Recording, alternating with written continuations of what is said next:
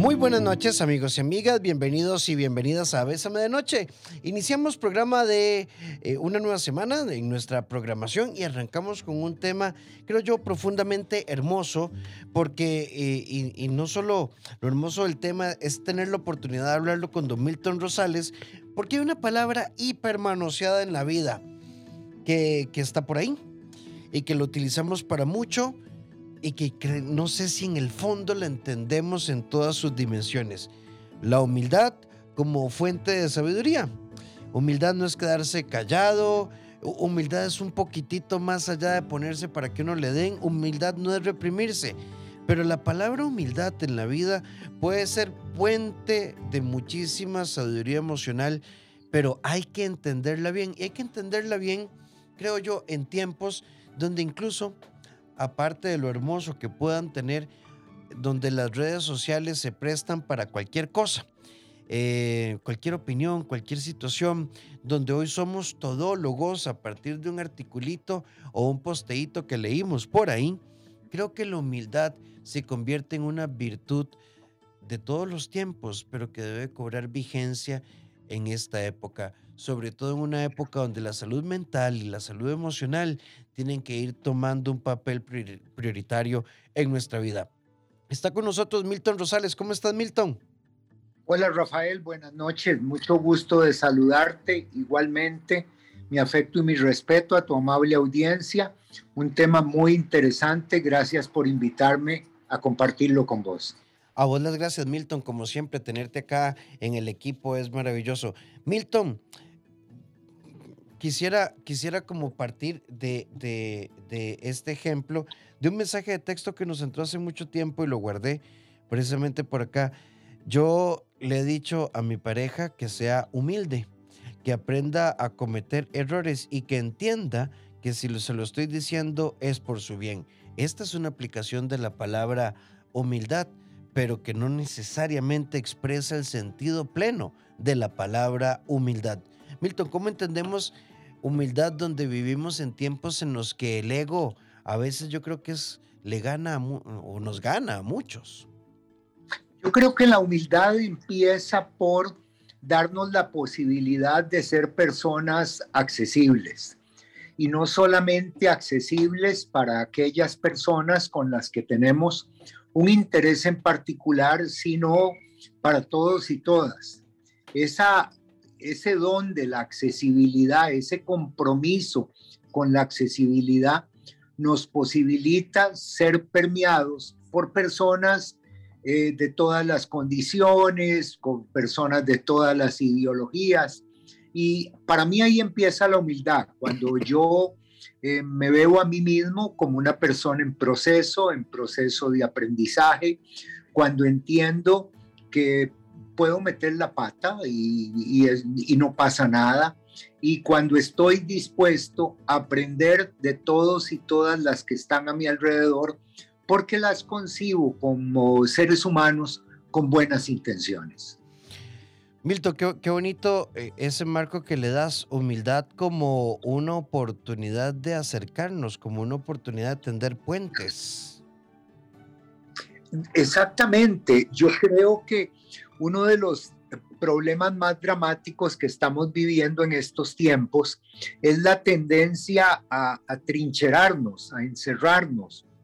Y creo que es una medida de autoprotección porque son tiempos complejos pero aquí quiero traer aquella cita que me encanta de Adela Cortina, que dice que en estos tiempos no sobreviven los fuertes, sobreviven los que están unidos, los que están cercados. Y yo diría los que han bajado la guardia y se permiten aprender con, con y de los demás. Milton, no sé si vos estarás de acuerdo con esto, pero yo creo que a veces la humildad es un excelente antídoto. A ver, y lo pongo como ejemplo, no lo estoy reduciendo a eso, aclaro, a los ataques de pánico, eh, a los ataques de ansiedad. Porque si yo me la peleé con Milton, pero no quiero dar el brazo a torcer, tengo un círculo que no se cierra, em, empiezo a generar escenarios, escenarios muy negativos. Pero si yo me acerco y te digo, Milton, me la pelé, realmente me la pelé, ese acto de humildad es una fuente de la que brota mucho equilibrio mental. Sin duda, y, salir de esa mente cavilante que a veces nos atormenta. Él me dice y entonces yo le voy a decir y, nos vemos en un mundo de, fantasía peleando con todo el mundo, argumentando en un dime que te diré, etcétera, etcétera. Eh, a mí me parece que bajar la guardia y decir, bueno, yo tengo derecho a equivocarme tanto como los demás tienen derecho a equivocarse. Yo tengo mis capacidades, mis oportunidades, pero todavía estoy en proceso eh, con la posibilidad de aprender, de crecer, de compartir. Eso facilita la interacción con los demás y me permite fluir en una de las virtudes, yo creo, más apreciadas por todas las diferentes religiones. Una virtud que algunos dirían que es la virtud clave para poder eh, relacionarse y trascender incluso espiritualmente. Milton, ve, qué bonito este, bueno, qué bonito y qué duro este mensaje en el 8990. Ya vamos a venir a compartirlo, recuerda 8990 004 en nuestro WhatsApp. Eh, yo arruiné mi noviazgo por falta de humildad. Si yo hubiera aceptado que era una persona impuntual y si no hubiera pretendido tener la razón, ella no se hubiera cansado. Ella me dijo algo muy fuerte. Te quiero muchísimo y tenés muchas virtudes, pero no puedo con tu arrogancia y me terminó. Y yo hago un análisis y, en muchas cosas fue un buen novio, pero no sé por qué nunca me gustaba perder una discusión y lo arruiné. Mira, eh, pero qué buena qué buena posición en la que está ahora, que reconociendo la metida de pata, aprende de ella y como la vida continúa y mañana vuelve a amanecer, tendrá alternativas para poder ahora sí aplicar ese aprendizaje que está teniendo de esta situación dolorosa. Milton, ¿por qué nos cuesta, verdad? ¿Por qué nos cuesta tanto? ¿Por qué somos más ávidos al conflicto que la prudencia? Mira, yo no, yo no sé, es una pregunta profunda, Rafa, pero es que siempre queremos estar demostrando, se nos ha hecho creer que tenemos que ganar, que tenemos que prevalecer, que tenemos que imponernos. Y yo siento que aunque eso está muy en el ambiente y hay concursos de todo, desde la Copa Champion, concursos de gatos, de perros, uno mm, debería entender que más que a competir a la vida vinimos a colaborar y con esa enseñanza bien enquistada en el corazón se facilita más interactuar con los demás y ser una persona más habitable para nosotros mismos. Alguien por acá nos dice, ¿cuántos conflictos se evitarían en el mundo si tuviéramos eh, la capacidad de ser humildes? Montones, montones, montones. Vean, Milton eh, y yo que trabajamos a veces en terapia de pareja, eh, ¿cuántas cosas son Pero es que esto no tiene ni pies ni cabeza. Claro, pues podremos hacer exploraciones más profundas del por qué una posición del, de uno u otra a veces se complica, pero, pero tal vez el primer impacto es reconocer con humildad que la primera conducta no está bien. Milton, nos hacen una pregunta y me parece muy valiosa. Una amiga nos pregunta, ¿cuál es la diferencia entre ser humilde y ser sumiso? Y acaba de entrar otra em, por acá y creo que dicen, quiero aprovechar que ha estado Milton y que me expliquen el sentido de poner la otra mejilla, porque eso conmigo no va. A ver, en principio yo creo que la humildad es un acto de autoestima es cuando yo digo yo me valoro, me aprecio, me respeto lo suficiente para que cuando meto la pata lo reconozco y pido disculpas. Me valoro, me aprecio lo suficiente como para no pretender eh, creer que lo sé todo. Me valoro, me aprecio lo suficiente como para acercarme a cualquier persona, independiente de su condición socioeconómica, educativa, etcétera, como una persona más. Ser sumiso yo creo que tiene que ver más con un problema de falta de aprecio por uno mismo, lo que popularmente se llama de autoestima. Y es cuando yo me someto a cualquier tipo de vejamen o maltrato porque siento que no merezco un lugar digno ante los demás. Eso es lo primero. El tema de la mejilla, eh, a mí me parece que tiene una connotación muy interesante. El maestro lo que hace es recibir el bofetón y de alguna manera comunicarle a la otra persona, vea, yo a usted no le temo, por eso no corro, y yo no juego su juego, y por eso no le devuelvo el, el golpe. Tengo tanto control de mí, estoy tan en paz conmigo mismo, que si usted quiere, golpeme la otra mejilla y va a ver que tampoco logra que yo me desbalancee, me descoloque. Lo que no sabemos es qué hubiera pasado si hubiera habido un tercer golpe, pero por ahí es como yo lo he interpretado siempre. Sí, de hecho, qué bonito que lo pones. La otra mejilla, ah, bueno, el teólogo aquí sos vos, eh, tiene que ver con la mejilla de la sabiduría emocional. Si me mentas la madre, no voy a copiar esa frecuencia. Em, si decidís gritar, no tengo por... La reacción siempre será mía. Y no, no es aguantar violencia o maltrato, no hace, no hace referencia a esto. Sí, no tiene nada que ver con eso. Es una lógica diferente. Milton, por acá eh, alguien nos pregunta, hay algo que yo no logro entender y quiero pensar en mi ex esposo. Durante varios años, casi cuatro, antes de divorciarnos, él nunca dio el brazo a torcer con tres cosas, alcohol, el manejo del dinero y sus llegadas, porque a veces simplemente llegaba cuando salía el sol. Yo al final decidí no aguantar, le busqué ayuda. Entiendo que mucho de esto lo hacía por el alcoholismo y demás, cuando decidí divorciarme fue muy difícil, pero no quería esa vida. Luego me buscó y me dijo que estaba listo para continuar, pero yo ya tenía muy claro que no quería y además me estaba dando la oportunidad de tener otra vida. Y me refiero, estaba disfrutando mi vida sin él, no tenía otra persona. Y ahí volvió a ser la persona explosiva y reactiva y me dijo que al final siempre todo tenía que ser a mi estilo, que lo eché porque yo no estaba de acuerdo y que no lo acepto porque no está de acuerdo. Y a veces siento un poco de culpa y no logro entender las reacciones de esta persona. Creo que son falta de humildad.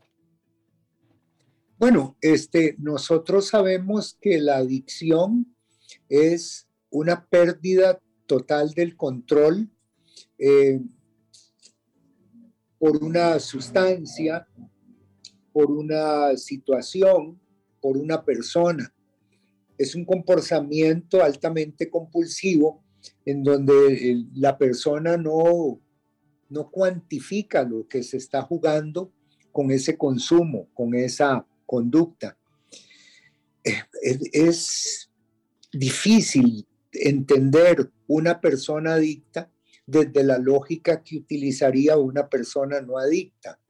A mí lo que sí me queda eh, muy claro es que usted tomó una decisión correcta si es que no quería seguir siendo compañera de una persona con ese tipo de comportamiento.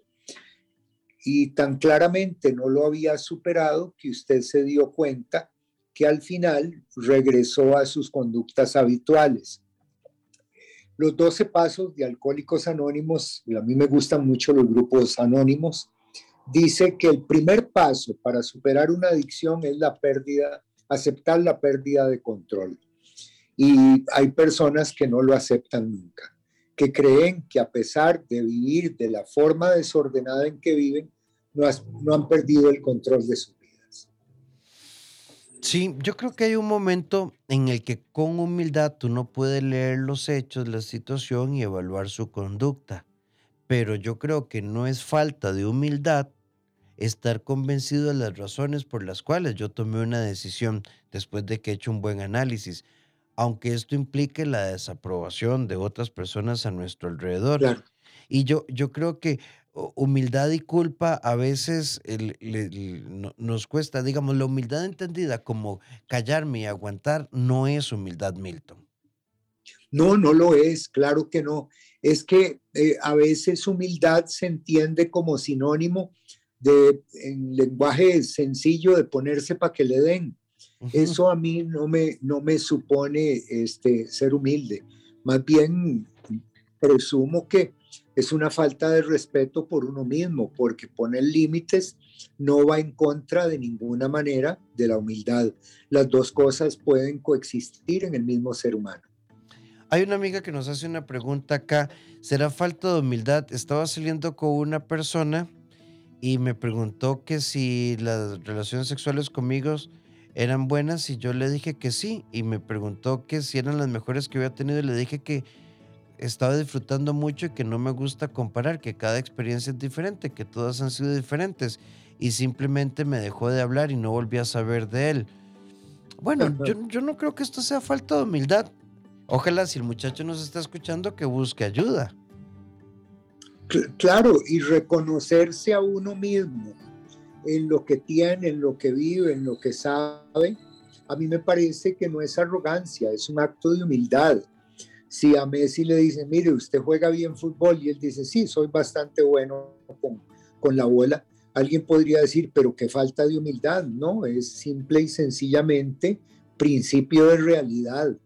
Y si alguna persona es muy buena eh, en la cama y alguien le pregunta, ¿y usted qué tal es? Y dice, pues me la juego bastante bien, yo lo vería como principio de realidad, no como falta de humildad. Es que aquí nos podemos enredar mucho con los términos cómo eh, entender la palabra humildad como puente de resolución, como puente de acercamiento entre nosotros, como puente de evitación de conflictos. Pero una amiga nos hacía esta pregunta, ¿cómo puede hablar uno de sus virtudes sin caerle mal a los demás? Porque si uno habla bien, eh, tiende como a minimizarse. Y sí, y yo creo que cuando alguien dice, Ah, no, yo hago unos queques espectaculares. Ay, qué rajona. Milton dice, yo soy un excelente conferencista. De Milton, con los años y las canas se te salió el ego. Qué difícil, Milton. Sí, es difícil si pretendemos recibir aprobación de todo el mundo todo el tiempo. Yo digo medio en broma, medio en serio, que si vos le gustas a cuatro de cada diez personas, llegas a presidente de la República. Entonces, no aspiremos a que cuando nos validamos, nos reconocemos, eh, algunas personas no vayan a creer que estamos rajando. En Costa Rica también recordemos que parte de la cultura es ser chiquititos, poquiticos, y cuando alguien viene y dice, sí, sí, yo, a mí me queda mucho, muy bien, como dice Rafa, el arroz con pollo, entra en, la, en el rango de rajones, lo cual a mí me parece una situación extrema, porque si lo haces bien, lo haces bien. Sí, Rafa, ¿cuántos libros hay escritos? Ocho, publicados cinco, y en los próximos 14 meses vienen los otros tres. Ah, usted sí que es rajón. Qué bárbaro más rajón, Rafa, qué bruto. Pero los libros están escritos. Pero los libros están escritos. Milton, alguien por acá nos hace una pregunta muy interesante. Mi mamá siempre nos dijo cosas como estas, calladito más bonito, usted no tiene que, lo que hace la mano izquierda que no se dé cuenta la derecha, eh, usted coma quedito y cosas como en este estilo. Y a mí me cuesta mucho y, eh, por ejemplo, en el trabajo, en las reuniones, cuando hago algo bien, como destacarlo. Es decir, no sé venderme. Y yo creo que peco de humilde y todo el mundo me dice que tengo que aprender a venderme bien. Y esto es importantísimo. Bueno, Milton que trabaja muchísimo en capacitación empresarial, aprender a venderse es que no, no, solo, no solo hay que ser bueno en el resultado, las habilidades sociales son fundamentales en este sentido, Milton. Ya, y, y qué bien que llegamos a este punto, porque yo, a ver, una cosa es la gimnasia y otra cosa es la magnesia, una cosa es la gordura y otra cosa es el hinchazón. Una cosa es que yo sea una persona rajona, eh, que alarde de lo que no tengo, de lo que no soy, y otra que efectivamente hable de mí mismo desde mi propio análisis de aquello para lo que soy útil, para lo que sirvo, para lo que soy bueno. Que a mí me parece ser humilde que una persona diga, yo soy bueno para las matemáticas, a mí se me dan muy fácilmente. Reconocer las propias capacidades es un acto de humildad. Milton, pero ¿cómo nos vendemos? Es como que alguien dice, queremos felicitar a don Oscar por el, el excelente trabajo que hizo. Si no hubiera sido por él y el cierre contable, hubiéramos registrado números rojos y don Oscar dice, no, no, no, no, no, no, no, hice lo que, lo que hubiera hecho cualquiera. Pero qué, qué, qué bonito que Oscar diga, me, les agradezco que lo reconozcan, le puse muchísimo, mi compromiso es total, lo volvería a hacer y les agradezco que tomen en cuenta que yo me puse la camiseta. Qué difícil. Pero eh, difícil porque es poco usual cuando lo culturizas y te das cuenta que en eso no hay ningún pecado, no se está maltratando a nadie y que es un acto eh, de gratitud, de apreciación de la persona que soy, yo pienso que ahí podríamos sembrar más una conducta de reconocimiento y de aceptación del reconocimiento como algo normal.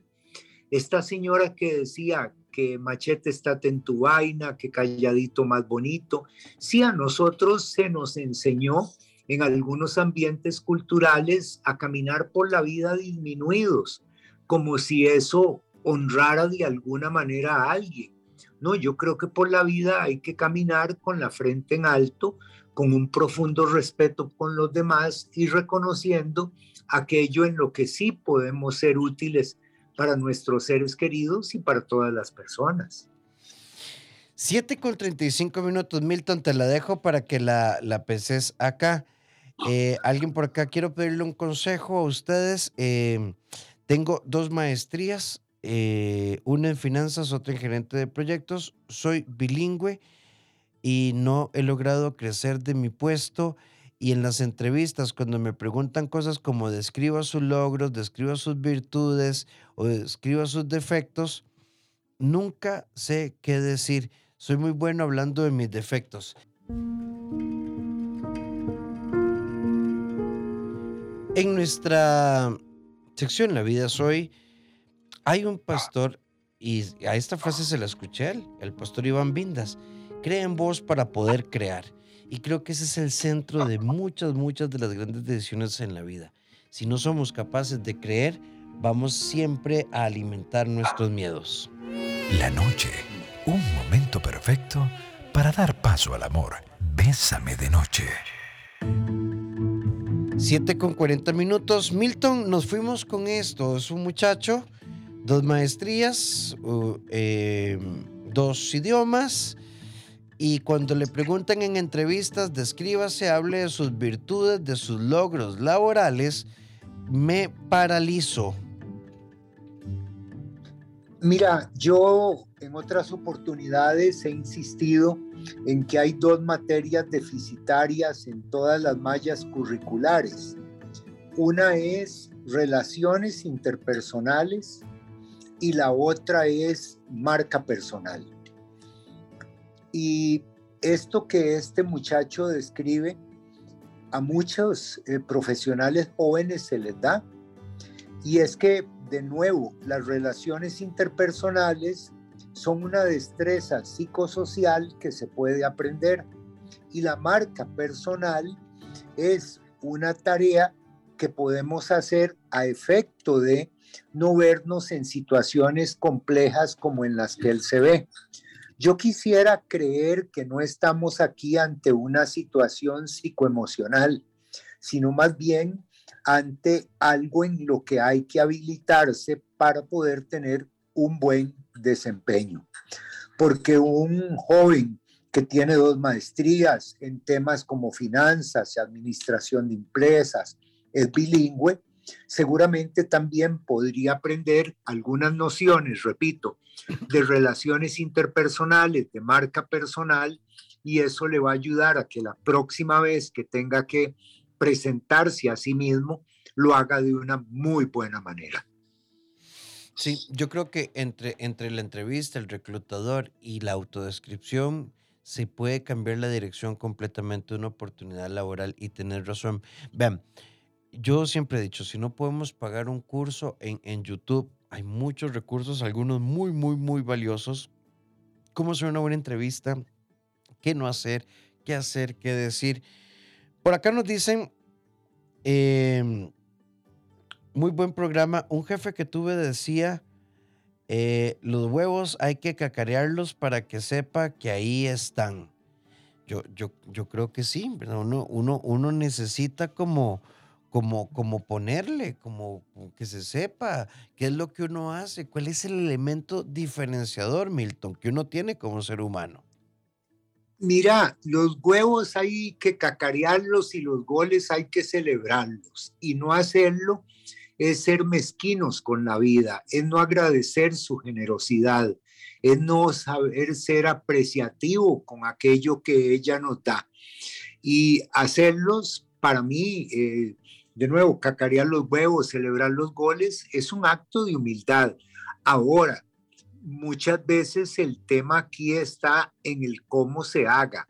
Si yo lo hago de alguna forma para suponerme por encima de como superior a, bueno, tenemos una situación, pero si lo hago desde una actitud valorativa, apreciativa, es otra cosa totalmente distinta. Sí, eh, buenas noches, me encanta escuchar los programas, siempre aprendo cada vez y la diferencia que explicó Milton de humildad y ponerle otro mejilla, nunca es tarde cuando la dicha es aplicada. Sí, sí, sí. Vean, eh, eh, pues en, América Latina tenemos una predominancia religiosa cristiana fundamentalmente y creo que el concepto de la otra mejilla a nivel cristiano está asociado a dignidad no está asociado a silencio y a represión, jamás. Eh, sería un contrasentido.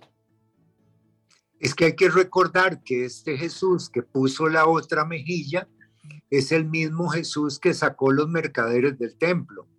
Es el mismo Jesús que le supo poner límites a Pedro. Es el mismo Jesús que en su momento confrontó a Tomás es el mismo Jesús que incluso en un momento dado le hizo saber a su propia mamá que no había llegado su hora. Entonces conviene verlo desde un contexto, porque el Jesús de la Biblia es claro, directo, asertivo y no una persona bobalicona disminuida que permite que en todo lado lo anden majando.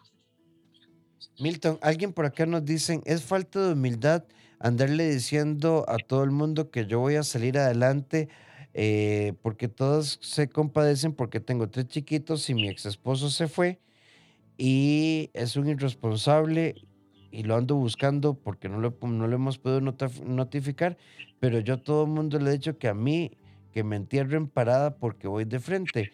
Eso es falta de humildad. Yo diría que es como autorreconocimiento. Así mismo, eso es lo que no le pongamos palabras feas a actitudes, disposiciones este, pertinentes, adecuadas.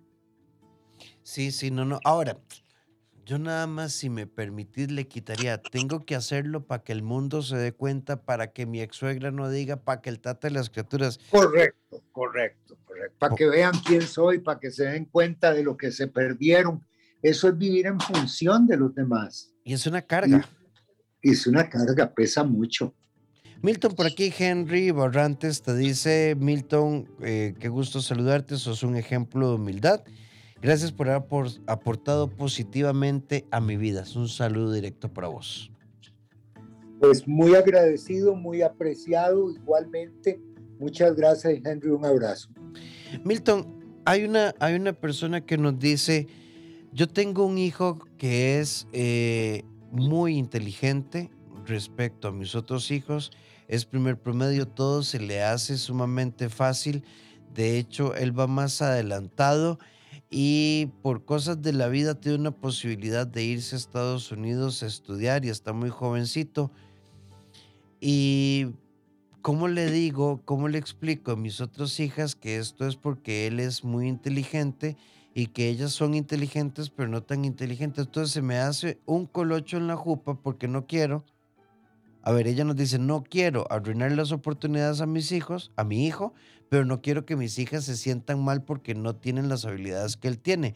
La verdad, no sé cómo manejarlo. Y mi hijo todo el tiempo está hablando de, me saqué un 100, está en varios proyectos para el, para el tema de Estados Unidos, hizo unos proyectos muy interesantes, en todo le va bien. ¿Cómo lo podría manejar?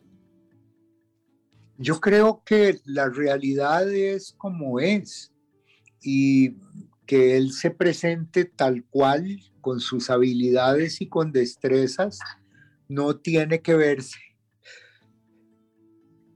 perdón, como un menoscabo a las habilidades y las destrezas de los demás. Yo creo que ahí no se trata de inteligencia, se trata de individualidad.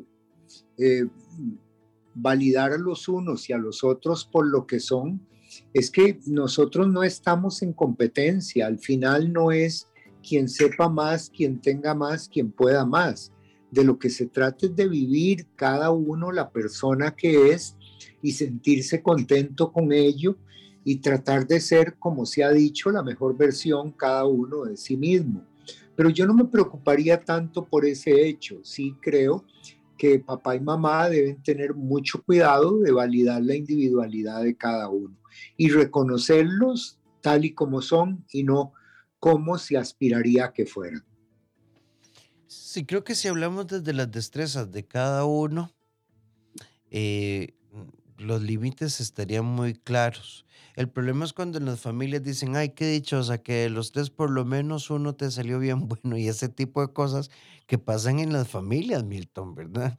Yo recuerdo a mi abuela que en paz descanse tenía unas frases que uno dice, bueno, qué hecha que, que muchos de mis primos fuimos a terapia, ¿verdad? Pero, pero mm, a veces, eh, la, y vuelvo a lo que vos decías, Milton, tal vez no sé si vos y yo lo veremos, pero en, el currículum escolar debería haber clases de gestión emocional y este tipo de cosas. Claro, claro, sin duda, sin duda, porque este tipo de, de materias que estamos sugiriendo que se podrían incluir, yo creo que evitarían que a futuro nosotros nos hagamos preguntas como las que nos hacemos hoy y lleguemos a aceptarnos tal cual somos, aceptar el yo soy que yo soy como, como, como algo muy pertinente, muy valioso, aun cuando yo no me parezca y no alcance o no logre lo que otros han alcanzado y logrado.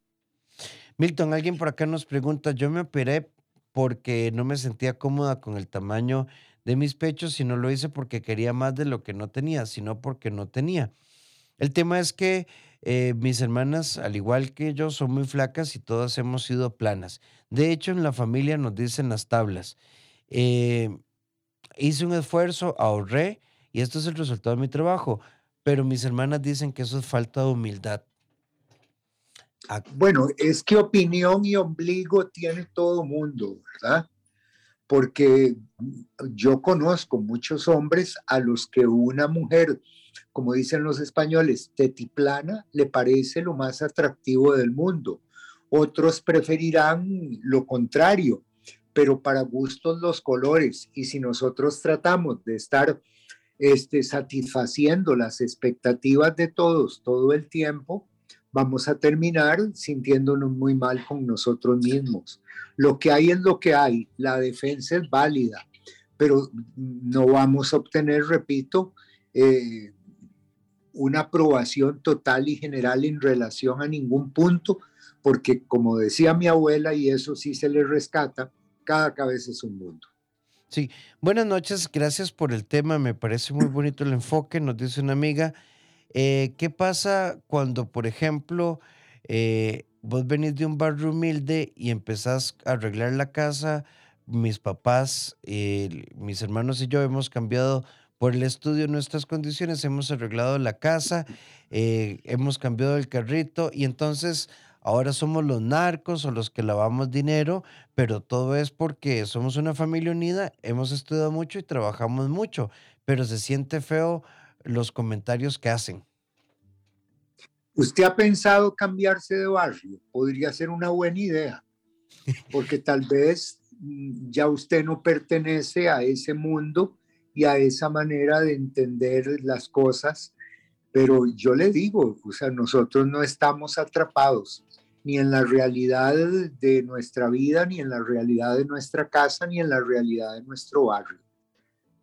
Mira, y es que, ¿qué dados somos ahora que vos lo pones en esa dimensión. Y creo que todos en algún momento hemos pegado, pecado de ligereza con nuestra lengua.